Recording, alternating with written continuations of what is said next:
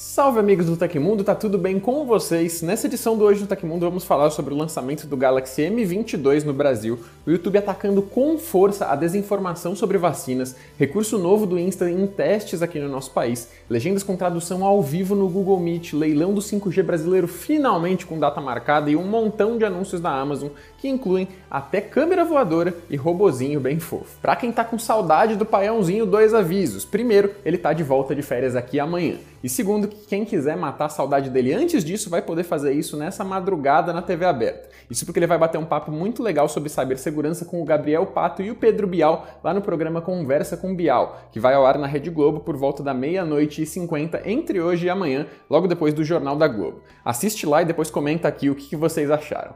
E eu acho que essa nossa celebridade da tecnologia merece o seu voto ali nos prêmios Comunique-se e iBest, né não? Os links estão na descrição do vídeo. Agora bora para as notícias.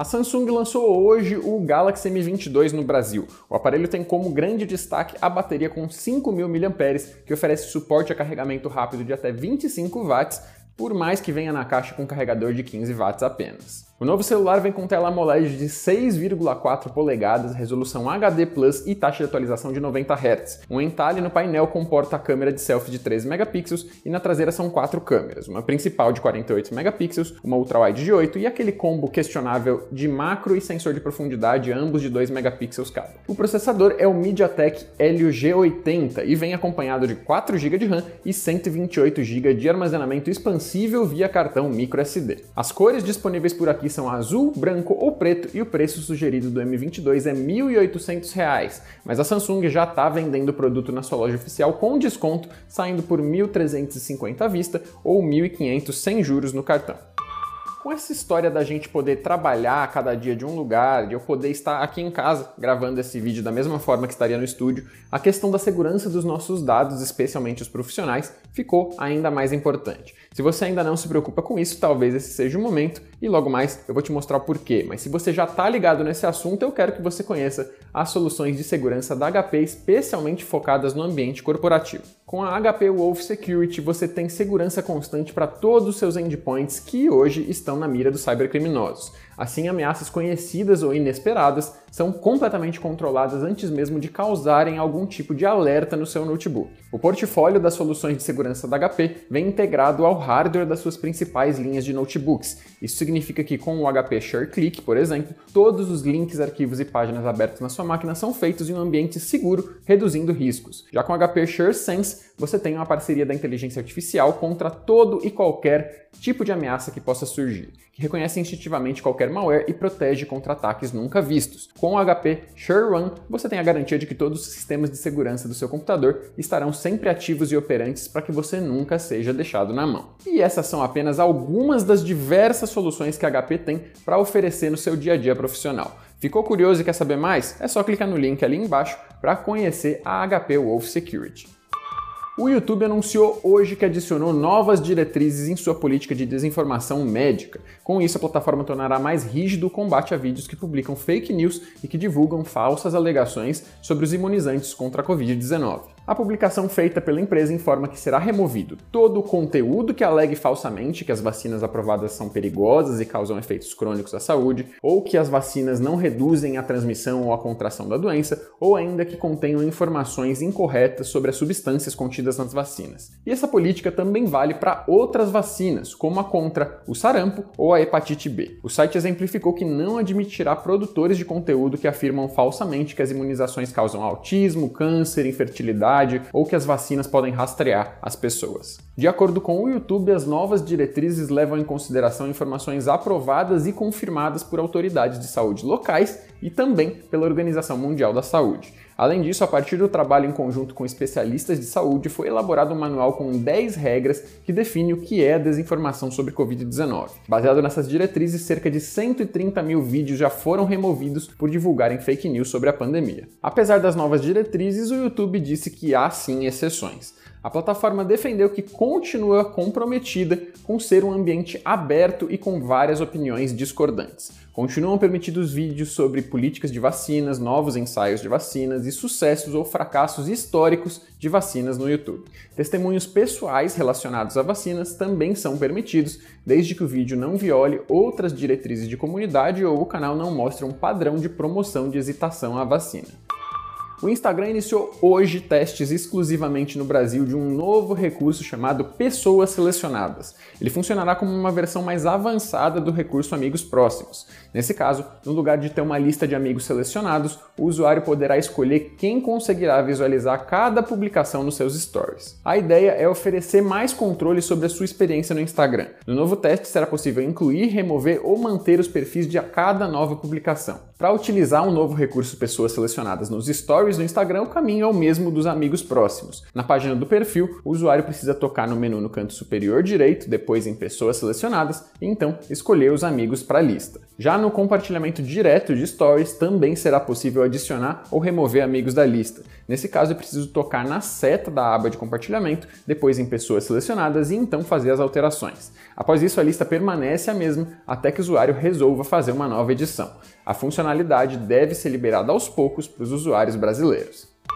A versão beta do Google Meet iniciou os testes do recurso de legendas traduzidas em tempo real durante as videochamadas. A novidade oferece suporte a reuniões em inglês com tradução para português, alemão, espanhol e francês. A função está disponível para assinantes do Google Workspace Business Plus, Enterprise Padrão e Plus, Education Plus e Teaching and Learning Upgrade. A empresa cita que o recurso será útil em reuniões e programas de treinamento com equipes de diferentes países. Então, a função garante que todas as pessoas entendam o conteúdo e não sejam prejudicadas por não conhecerem tão bem o idioma, o que também vai ser útil tanto para educadores quanto para estudantes. Para poder participar do teste do recurso no beta, além de fazer parte de um dos grupos do Google Workspace, o administrador precisa expressar interesse em um formulário do Google. Após a inscrição e a aprovação, a funcionalidade ficará disponível para todos os usuários conectados à conta. Depois disso, os interessados precisam ir em Configurações e depois em Legendas, ativar a função Legendas Traduzidas e selecionar o idioma desejado. Os links para tudo isso estão na matéria no site do Tecmundo. Até o momento, a Google não revelou uma possível janela de lançamento para novidade para os demais assinantes e usuários gratuitos do Workspace.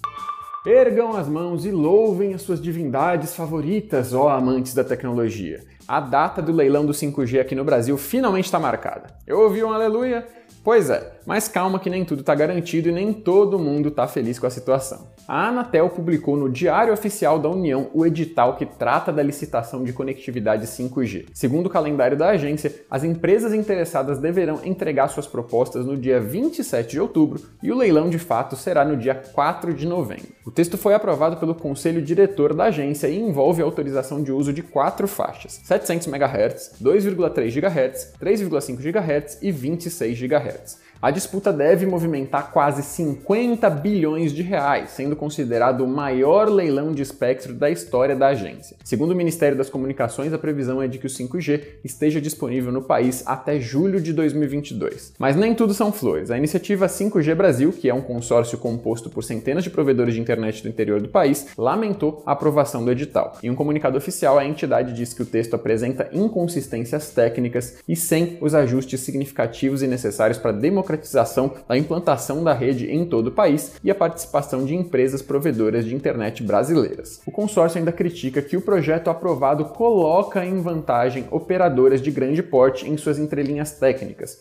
visto que elas já têm operações em pleno funcionamento. O cenário se assemelha ao da chegada das redes 3G e 4G, processos aos quais o interior do país teve acesso tardio em comparação às capitais, ou em vários casos não teve acesso até hoje. A iniciativa 5G Brasil anunciou que aguarda a publicação do edital para avaliar se entrarão na disputa ou não. A Amazon apresentou nessa terça-feira uma série de novos produtos e a sua visão de inteligência artificial para os próximos anos. As novidades incluem uma câmera de segurança doméstica que voa, um robozinho assistente fofo demais, novos dispositivos EcoShow e muito mais. O Ring Always Home Cam é um drone autônomo com câmera que voa pela sua casa e transmite imagens de segurança para o seu celular. Depois de fazer a ronda e monitorar o local de vários ângulos, ele volta sozinho para a base de descanso e carregamento. A pré-compra está aberta lá na gringa Com entregas previstas ainda para esse ano. O preço é de 250 dólares, o que equivale ali a cerca de 1.360 reais em conversão direta. O robozinho Astro funciona como um Echo Show diferenciado com rodas, tela giratória com uma carinha fofa e é voltado especialmente para o cuidado com pessoas idosas. Ele tem também uma câmera para videochamadas, é conectado à Alexa e tem recursos extras para chamadas de emergência, além de contato direto com profissionais de emergência. O preço dele contará com um desconto para os primeiros consumidores e ele também será disponibilizado em quantidade limitada nesse primeiro momento. Nessa leve inicial, o Astro deve custar mil dólares, o que convertido direto fica uns 5.400 reais. Posteriormente, o valor sobe para 1.450 dólares, ou cerca de 7.800 reais. O Astro ainda não tem datas para esse lançamento. Outra novidade é o Echo Show 15, que a Amazon definiu como uma espécie de TV de cozinha, mas muito mais inteligente. O aparelho tem tela Full HD de 15 polegadas e permite assistir vídeos, séries e filmes, mas também tem recursos para facilitar a organização das famílias. Ele conta com um novo processador AZ2 Neural Edge, que permite realizar o processamento de voz dos usuários localmente sem precisar da nuvem. O Echo Show 15 já tem preço oficial no Brasil, é R$ 1.900 na pré-compra que já está aberta, mas sem uma data para o lançamento. O evento da Amazon teve também um projetor interativo para crianças, uma base especial do Mickey para o Echo Show, a pulseira inteligente Halo Fitness e várias outras coisas legais. Você confere tudo em detalhes no site do Tecmundo pelo link aí na descrição. Aconteceu na história da tecnologia. Em 29 de setembro de 1983, a Microsoft lançava seu primeiro aplicativo de software, o Microsoft Word 1.0. Ele rodava no MS-DOS e foi o primeiro programa de processamento de texto a fazer bastante uso dos mouses. Uma versão demo do software foi incluída gratuitamente em uma cópia da revista PC Word, o que também marcou a primeira vez que um disquete veio junto de uma revista. E essas foram as notícias do Hoje no Tecmundo dessa quarta-feira. O programa vai ao ar de segunda a sexta, exceto nos feriados, sempre no final do dia. Os links e tempos de todas as notícias que a gente deu aqui estão no comentário fixado no YouTube e na descrição do episódio nas plataformas de áudio. Quem quiser assinar o programa como podcast vai encontrar os links na descrição do vídeo também. Não esqueçam, por favor, de assistir o Paião no Conversa com Bial hoje à noite e recebam ele de volta com muito carinho amanhã, beleza? Aqui quem fala é Leonardo Rocha e de vez em quando eu ainda apareço aqui no Hoje no Tecmundo. Mas quem quiser me ver com mais frequência pode se inscrever no canal e ativar a opção todas no sininho do lado para ser avisado quando outros quadros comigo recorrentes aqui no canal forem pro ar. Você também pode me encontrar no Twitter e no Instagram pela leobrj. Agora eu vou ficando por aqui. Continuem seguros, tomem as suas vacinas quando der. Um abraço e até a próxima!